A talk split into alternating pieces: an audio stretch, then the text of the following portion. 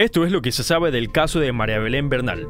Hoy en la noticia del día. Entre la Fiscalía y la Policía se responsabilizan. Sin embargo, ninguna de las instituciones asume la supuesta fuga de Germán Cáceres, esposo y principal sospechoso de María Belén Bernal, que desapareció el 11 de septiembre. Por otro lado, la Fiscalía allanó el área del pelotón femenino de la Escuela Superior de la Policía Nacional y se detuvo para fines investigativos a la cadete Jocelyn Brigitte S.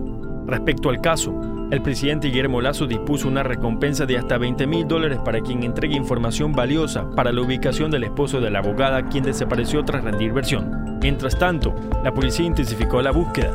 Además, se instituyó a Cáceres por no presentarse a laborar en el recinto policial donde se vio a su esposa por última vez. La División de Asuntos Internos de la Policía informó que ha iniciado los procesos de investigación para la sanción de aproximadamente 10 miembros de la institución policial, entre ellos jefes de control y oficiales de guardianía. Para más información visita tctelevisión.com. Reportó para ustedes Fabricio Pareja.